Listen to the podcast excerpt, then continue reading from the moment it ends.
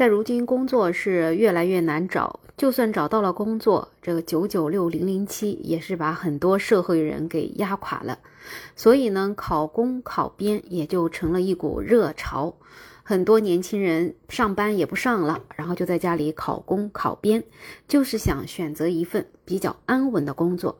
那么，如果真正进了体制内之后，又是什么样的体验呢？它真的是我们想象的那么好吗？在前不久，我有一期节目讲到了一个女子，她是考进了银行的编制，但是最终啊，因为这份工作还是把她压到最终也是辞职了。那么这两天呢，在浙江杭州又有一个女子发布了自己工作一年就从小学体制内裸辞的视频，也是引起了很多网友的热议。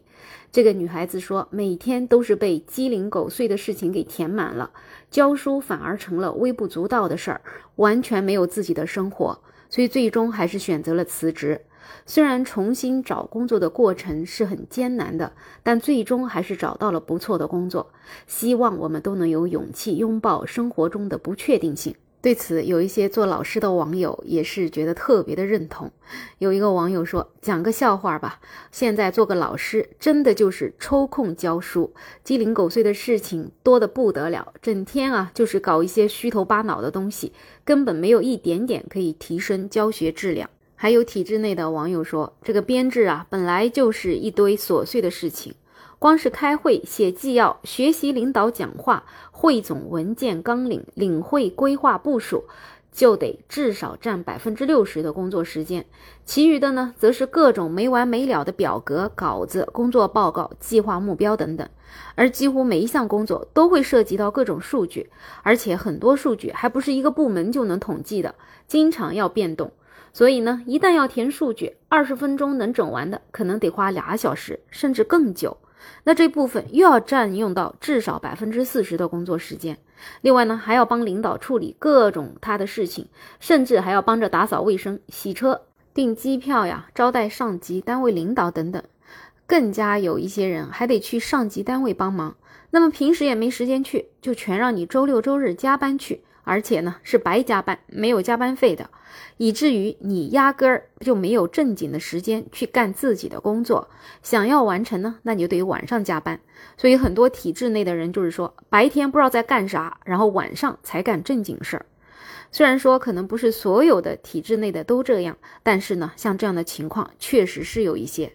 另外有一位网友，他平时在国企只是一个合同工，也是能累成狗，做的呢大部分都是那种不知道为什么的破事儿，压根儿也就别想闲下来。其实倒也不是真的怕忙怕累，但是真的就很讨厌整天围着一堆无所事事的事在转悠，所以只能干一年就辞职了，因为再不辞职就得得抑郁症了。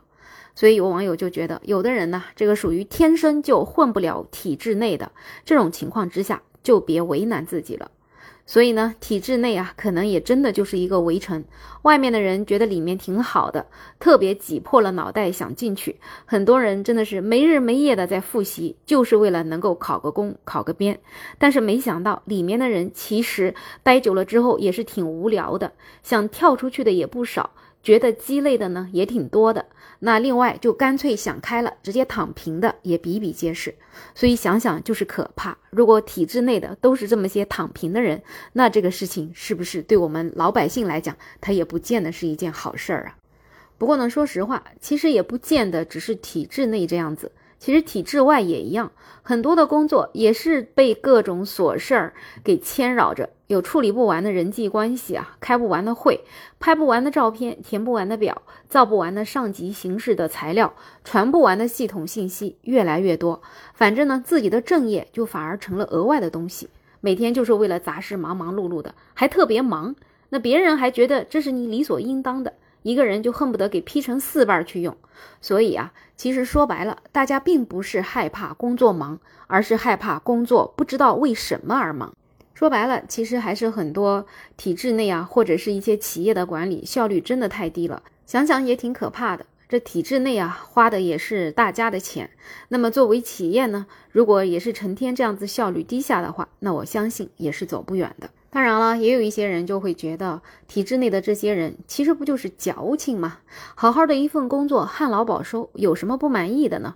外面的世界零零七九九六压的人都喘不过气来了，在体制内不就填点表吗？就觉得叫苦连天的，真是不知道人间疾苦。当然了，这个怎么说呢？其实每个人对生活、对工作的追求不一样。有些人可能可以在体制内一些碌碌无为的工作上面过一辈子，但有一些人可能对自己的要求比较高吧。这个还是尊重每个人的选择。那对于这样的话题，你有什么看法？欢迎在评论区留言，也欢迎订阅、点赞、收藏我的专辑。没有想法，也可以加入我的听友群，在绿色的软件上搜拼音“没有想法”，再加上二零二零。我是梅乐，我们下期再见。